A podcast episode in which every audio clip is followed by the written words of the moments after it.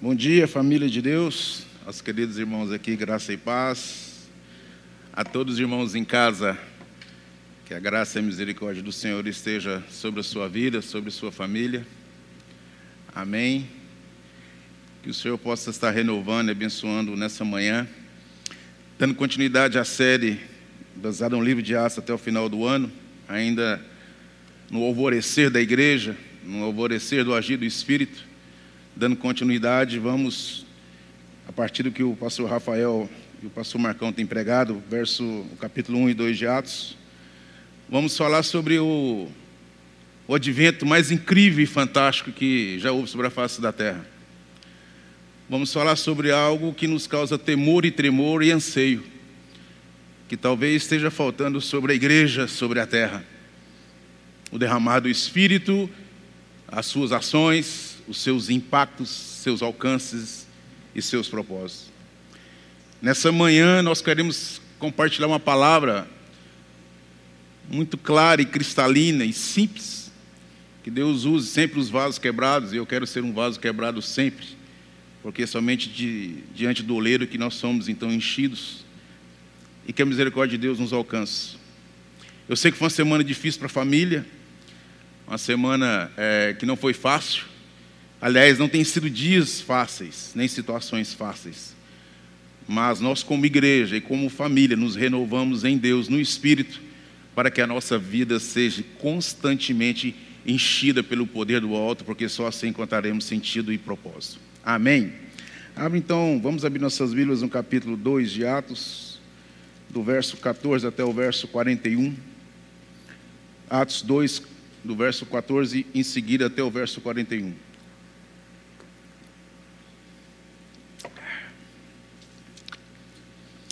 Então se levantou Pedro com os onze e, erguendo a voz, advertiu-os nestes termos. Eu vou ressaltar que ele levanta, ele ergue a voz e ele adverte. E diz: Varões judeus e todos os habitantes de Jerusalém, tomai conhecimento disso e atentai nas minhas palavras. Estes homens não estão embriagados, como vim dispensando, sendo essa a terceira hora do dia, ou nove horas da manhã. Mas o que ocorre é que foi dito por intermédio do profeta Joel: E acontecerá nos últimos dias, diz o Senhor, que derramarei do meu espírito sobre toda a carne. Vossos filhos e vossas filhas profetizarão, vossos jovens terão visões e sonharão vossos velhos. Até sobre os meus servos e sobre as minhas servas derramarei do meu espírito naqueles dias e profetizarão. Mostrarei prodígio, prodígios em cima do céu e sinais embaixo na terra: sangue, fogo e vapor de fumaça. O sol se converterá em trevas e a lua em sangue, antes que venha o grande e glorioso dia do Senhor. E acontecerá que todo aquele que invocar o nome do Senhor será salvo. Varões israelitas, atendei a essas palavras. Jesus, o Nazareno, varão aprovado por Deus diante de vós com milagres, prodígios e sinais, os quais o próprio Deus realizou por intermédio dele entre vós, como vós mesmos sabeis. Sendo este entregue pelo determinado desígnio e presciência de Deus, vós o matastes, crucificando por mãos de iníquos. Ao qual, porém, Deus ressuscitou, rompendo os grilhões da morte, porquanto não era possível fosse ele retido por ela. Porque a respeito dele disse Davi: Diante de mim via sempre o Senhor, porque essa é minha está de minha direita. Diante de mim via sempre o Senhor, porque está à minha direita, para que eu também seja abalado. Por isso se alegrou o meu coração e a minha língua exultou, além disso, também a minha própria carne repousará em esperança, porque não deixará a minha alma na morte, nem permitirá que o teu santo veja a corrupção. Fizeste-me conhecer os caminhos da vida, encher-me de alegria em tua presença. Irmãos, seja-me permitido dizer-vos claramente a respeito do patriarca Davi, que ele morreu e foi sepultado, e o seu túmulo permanece entre nós até hoje. Sendo, pois, profeta e sabendo que Deus lhe havia jurado que um dos seus descendentes se assentaria no seu trono. Prevendo isso, referiu-se à ressurreição de Cristo, que nem foi deixado na morte, nem o seu corpo experimentou corrupção. A este Jesus Deus ressuscitou, do que todos nós somos testemunhas. Exaltado, pois, a destra de Deus, tendo recebido do Pai a promessa do Espírito Santo, derramou isso que vedes e ouvis. Vou repetir: a promessa do Espírito que derramou isto que vedes e ouvis Porque Davi não subiu aos céus, mas ele mesmo declara: Disse o Senhor ao meu Senhor: Assenta-te à minha direita, até que eu ponha os teus inimigos por estrado dos teus pés. Esteja, pois, absolutamente certa toda a casa de Israel de que a este Jesus, a quem vós crucificaste, Deus o fez Senhor e Cristo. Ouvindo eles essas coisas, compungiu-lhes o coração e perguntaram a Pedro e aos demais apóstolos: Que faremos, irmãos? Respondeu-lhe Pedro: Arrependei-vos e cada um de vós seja batizado em nome de Jesus Cristo para a remissão dos vossos pecados, e recebereis o dom do Espírito Santo. Pois para vós outros é a promessa para vossos filhos e para todos que ainda estão longe, isto é, para quantos o Senhor Deus chamar. Com muitas outras palavras deu testemunho e exortava-os, dizendo: Salvai-vos dessa geração perversa. Eu vou repetir: Salvai-vos desta geração perversa. Então, os que lhe aceitaram a palavra foram batizados, havendo um acréscimo naquele dia de quase 3 mil pessoas. Vamos orar, Senhor. Que privilégio estar diante desse testemunho, desse agir, dessa unção e desse sentimento. Que o Senhor, agora, pela tua graça, pelo teu poder e misericórdia, fale aquilo, Senhor amado, que todos nós precisamos ouvir, em nome de Jesus Cristo. Amém. Quando eu vi esse texto, me veio um déjà vu. A primeira vez que eu ouvi, eu fui impactado, porque é um dos capítulos mais incríveis da Bíblia, em 1982, numa igreja pequena, como o Rafael se diz, viu na minha foto de banco de madeira, Rafael.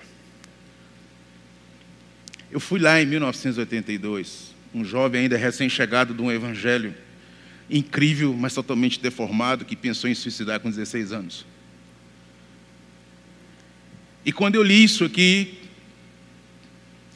quando foi me pregado sobre isso, que encerra numa plenitude de comunidade, de igreja, de família, que não está no meu texto, eu também não vou atrapalhar quem vai pregar domingo que vem. Me veio tudo aquilo que eu achei incrível. De uma pessoa doente, deformada e destruída com 16 anos de idade, e que era possível um recomeço, que só o Evangelho é possível isso. Qualquer tipo de espiritismo, hinduísmo, de religiões é o homem tentando buscar a Deus, ou por sacrifício, ou por promessas, ou por intervenientes. Mas eu, com 16 anos, encontrei algo que só tinha aquela mensagem que me alcançou, que não era eu buscar alguém, mas o próprio Deus me buscar. Em João 15, quando ele diz que eu, eu, que escolhi a voz. E somente aquele evangelho fez sentido quando ele falou para mim que eis que as coisas velhas ficam para trás, em mim tudo pode ser feito de novo.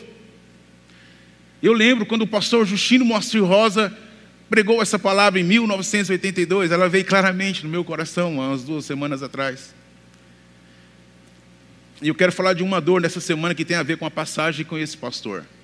O nosso PG está orando pela pastora Ocione, esposa dele, que eles estão numa obra incrível lá em São Paulo, em Campinas.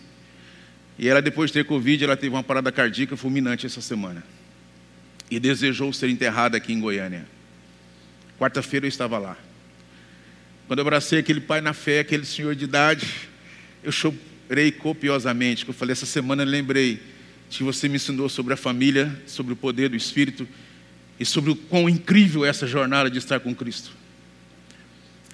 E ele copiosamente chorando me levou ao caixão, colocamos a mão sobre a, mão da Alcione.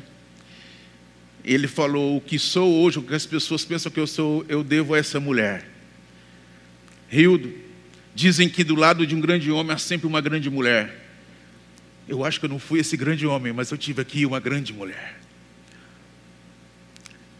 E assim como Wesley que partiu, assim como Alcione que partiu, Deus poderia curar, curá-los? Claro. Deus tem poder para curá-los, evidente. Deus pode fazer milagre, é natural. Não foi feito. Continua sendo Deus? Continua. Continuamos crendo nele? Continuamos. Porque mais forte do que a morte é o propósito.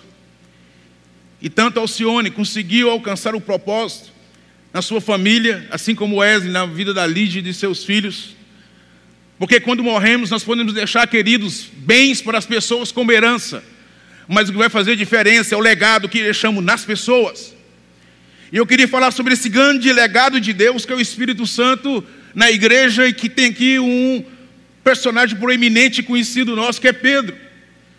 Que muito me anima quando eu olho a vida de Pedro, porque eu me vejo em Pedro e me vejo na oportunidade de também receber esse incrível legado de Deus e finalmente alcançar o seu propósito na terra através de pessoas, o evangelho de família.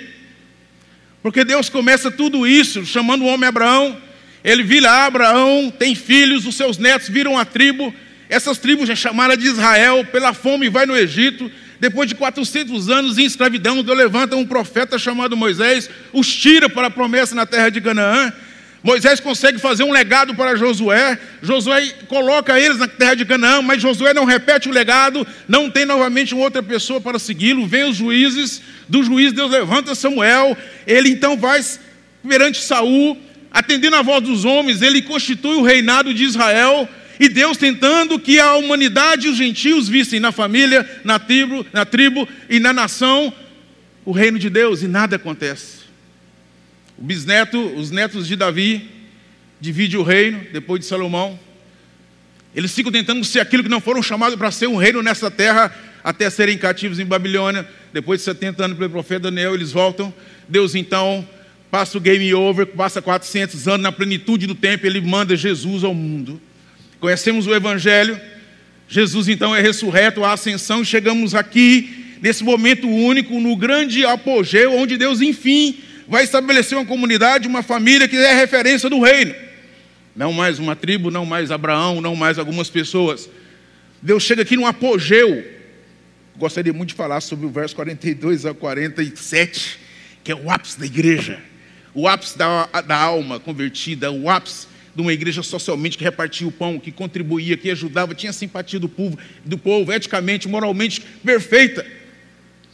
Mas só acontece isso, como diz o pastor Rafael, porque houve um derramar de um vento impetuoso sobre aqueles 120 que estavam no cenáculo. E oxalá que aconteça hoje, novamente, renovo na minha vida, na sua vida e em nossas casas, em nome de Jesus.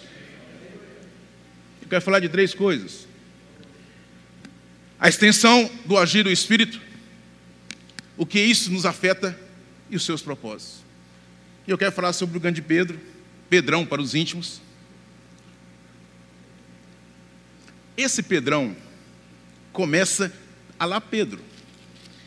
Aconteceu o derramar. Há um zum, zum, zum. Tem três tipos de pessoas ali: os atônicos, os perplexos e os zombadores. Ouça o que eu for te falar.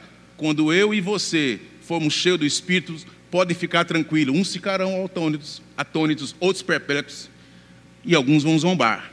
Mas fica firme, seu Espírito é com você, quando eles verem o agir do Espírito, vão te respeitar em nome do Senhor. Pedro levanta lá, Pedro. Então Pedro se levantou, ergueu a voz, e olha o poder desse Galileu agora.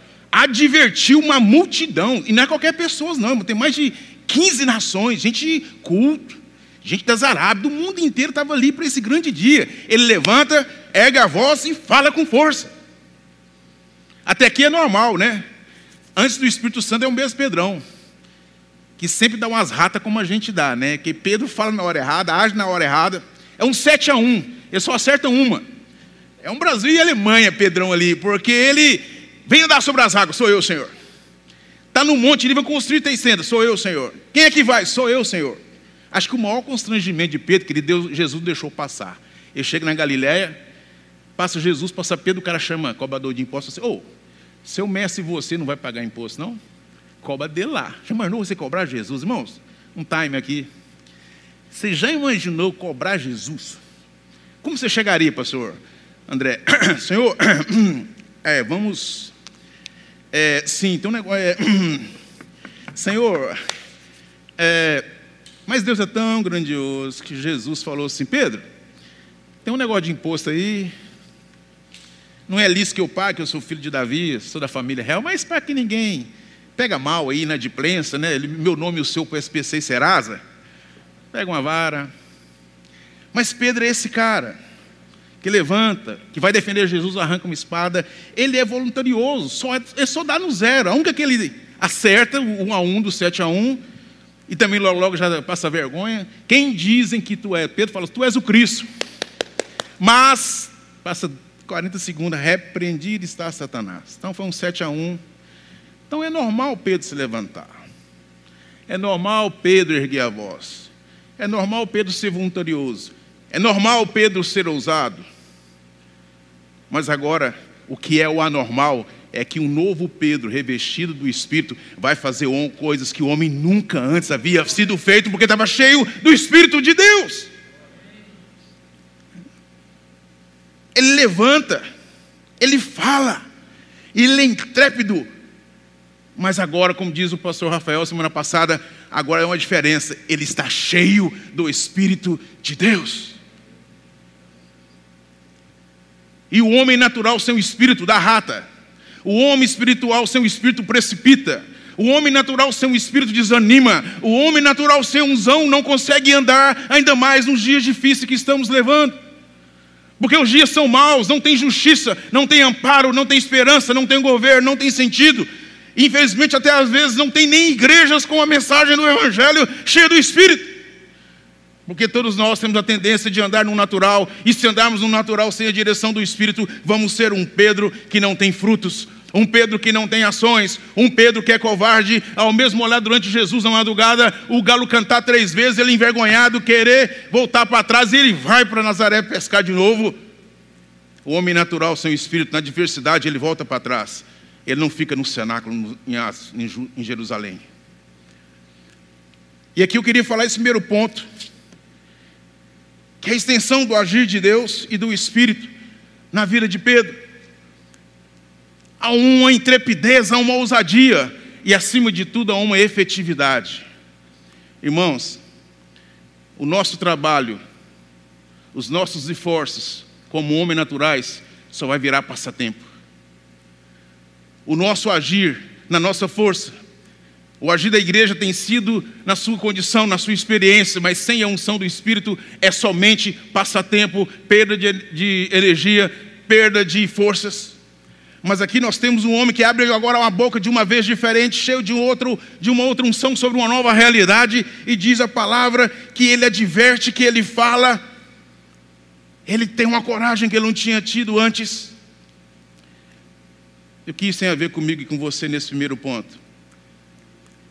Sabe por que às vezes nós temos sentido frustrados com tudo que temos feito ou agido, tanto na área espiritual como na área familiar? Porque tudo aquilo que é nascido no braço demanda esforço, tudo aquilo que demanda esforço cansa. Tudo aquilo que demanda nas suas próprias energias, expertise, know-how, conhecimento, ele pode até ser uma ação, mas o resultado não é o resultado que vai contemplar o mais importante, sermos agentes do legado do Espírito Santo e do reino de Deus nessa terra. E o alcance, que é o segundo quando Pedro, cheio do Espírito, começa a fazer o seu discurso e pregar a palavra, Pedro então faz uma referência incrível que eu pedi para os irmãos até guardar. Ele fala, irmão, está acontecendo aqui, o profeta já falou. O verso 17 diz que nos últimos dias o meu espírito será derramado sobre filhos, filhas, jovens e velhos e servos. Eu quero te falar, meus queridos, que o alcance do reino de Deus, preste bem atenção nisso, o alcance do reino de Deus não é para pastores, apóstolos, mestres, não é para a igreja, é para a família. Jovens, filhos, idosos. E o incrível que eu estava observando nessa coisa que não fecha, nessa coisa que é estranha, é porque ele diz que coisas que os idosos iriam fazer, os jovens estão fazendo, coisas que as filhas iriam fazer, parece que está invertido, porque ele diz que as filhas profetizarão, não, quem deveria profetizar são os idosos. Ele tem experiências, eles têm tempo curto.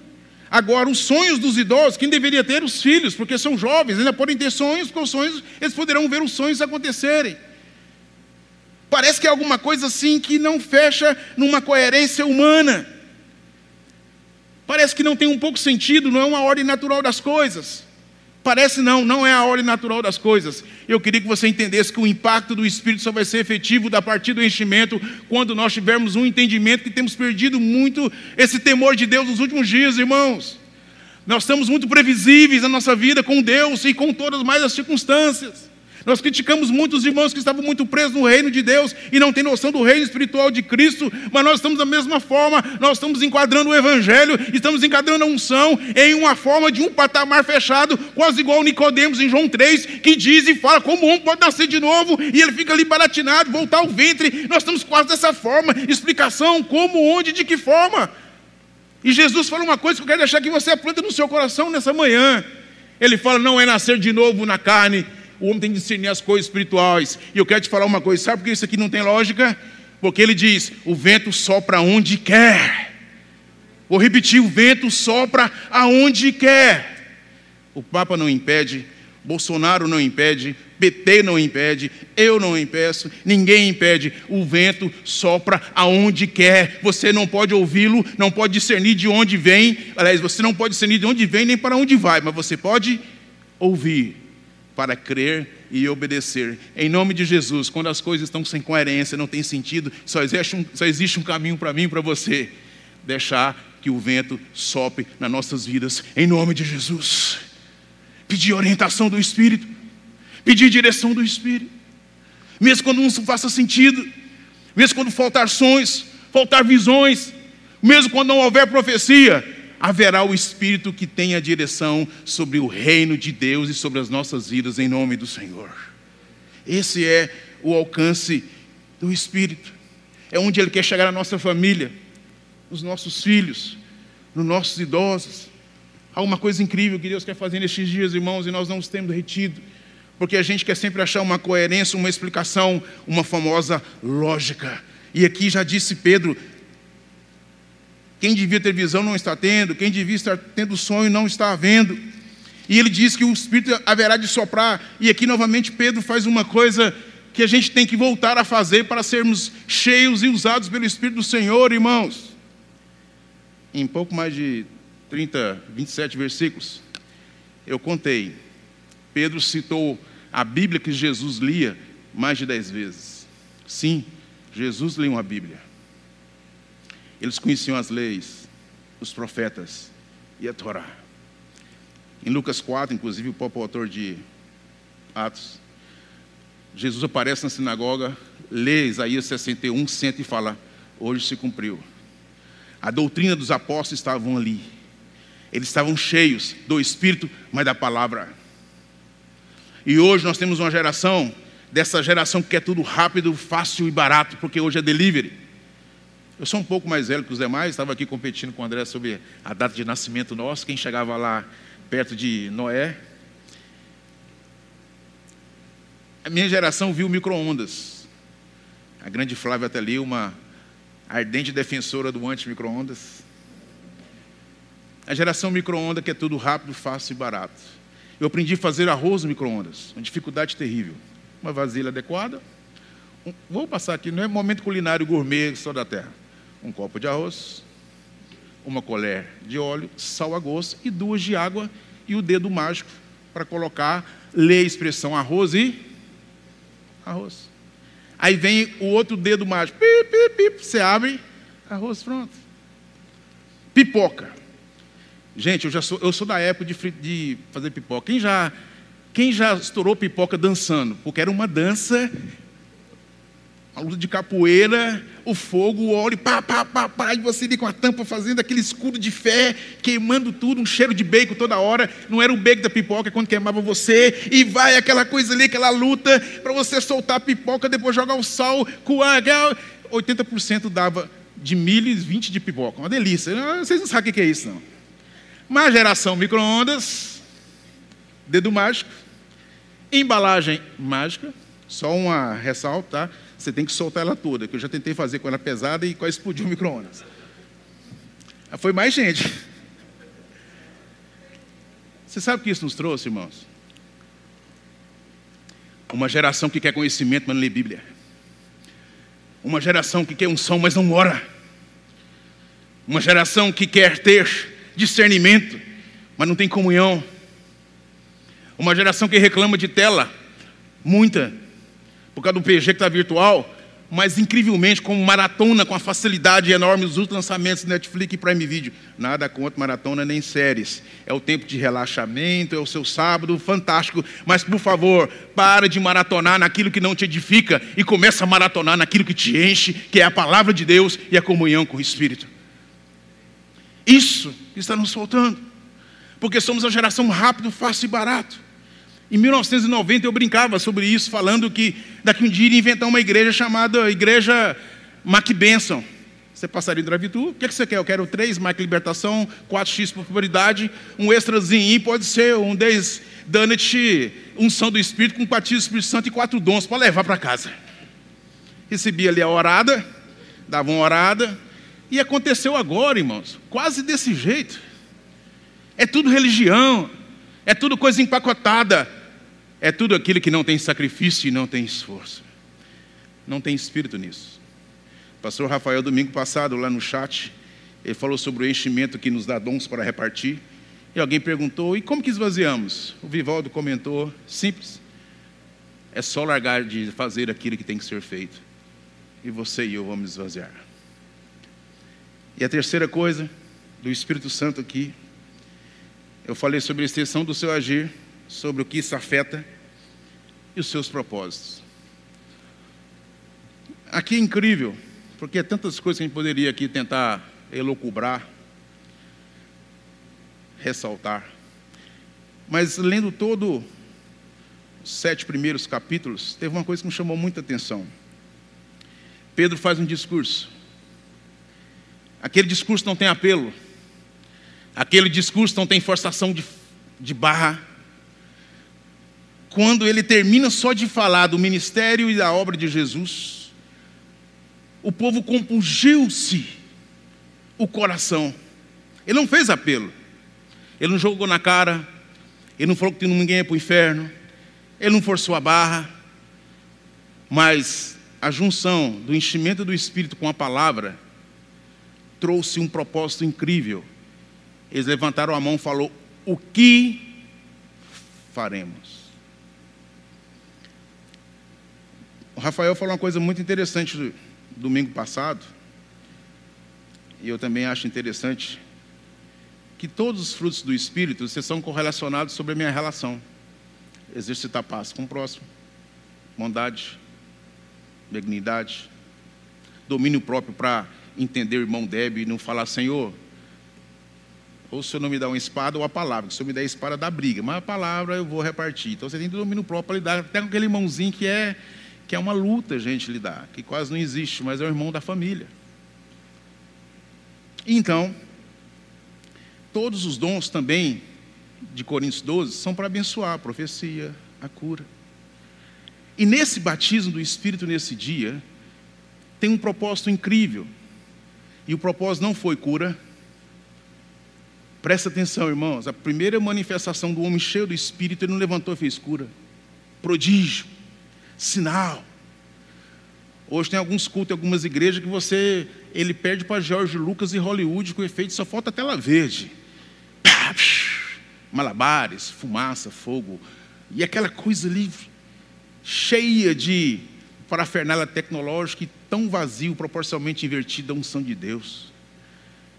Mas o primeiro sinal do Espírito não foi blá blá blá, conversa barulheira, não foi os fogos de artifício, ou os fogos da língua, ou a conversa, não foi uma Babel, não foi uma correria, não foi uma gritaria.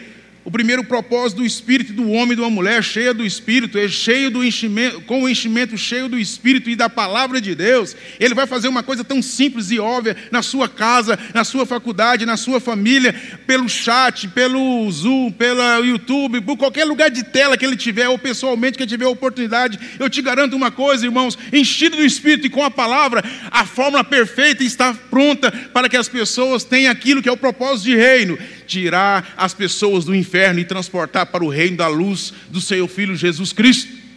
Esse foi o primeiro sinal. Não foi para parecer, não foi dom para abençoar, não foi um, um fruto para compartilhar. Foi que eu e você saiamos do nosso comodismo onde estamos. E pelo amor de Deus e em Cristo, se você tiver com a palavra enchido, O resultado da conversão pode acontecer com um, com milhares, mas o importante é que a palavra não voltará vazia quando sair da sua boca, se você e eu estivermos cheios do Espírito. Eu acho que esse é o maior avivamento. Eu compartilhei no PG semana retrasada. Eu fui visitar um cliente, sexta-feira à tarde, último dia do mês. Tem aquelas festinhas de. Quem que conhece festinha de confraternização de aniversário no final do mês? Aí aquelas festinhas básicas, tem coxinhas, bolo, refrigerante. Me convidaram, é claro que eu, devido à grande insistência e minha fraca resistência, aceitei na hora. E orou, olha, falaram, aí o Ricardo falou, Rio, você poderia fazer uma, uma oração e deixar um. Eu falei, privilégio. Eu peguei, deixei o famoso Salmo 90, alcança, ensina a alcançar o coração sabe. E Deus me coloca algo no meu coração sobre esses dias ruins, temos esperança na palavra de Deus. Voltei uma outra semana, uma das pessoas presentes com câncer no fígado, em metástase, ele, ele e a irmã, Alexandre, me chamou na sala. Me chamou na sala, trancou a porta e falou que aquele dia eu falei para ele para a gente nunca preocupar sobre o porquê das coisas acontecerem nas nossas vidas, mas perguntar para o Espírito para que que isso está acontecendo na minha vida. Porque o porquê vai me levar, vai me levar a dois extremos: ou eu culpo a Deus, ou me culpo, ou acaba a minha fé, ou acaba a minha esperança.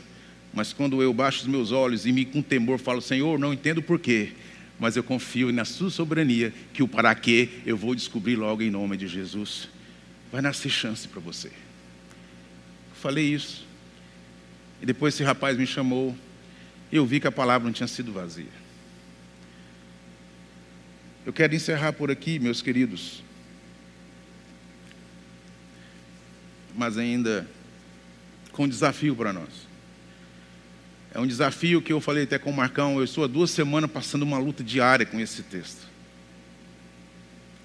Eu estou há duas semanas passando por uma luta terrível com esse texto. Ele está me provocando, eu espero que esteja provocando você em casa, a todos nós aqui, a entendermos que a nossa vida fora do Espírito, ela não vai ter muita efetividade como era Pedro. Eu quero te deixar aqui bem claro que o alcance é para a nossa família, para a nossa casa. E o maior, e nesse maior exemplo de unção, foi para a salvação. Ele disse: Salvai-vos dessa geração perversa. Estamos vivido, vivendo dias perversos, irmãos.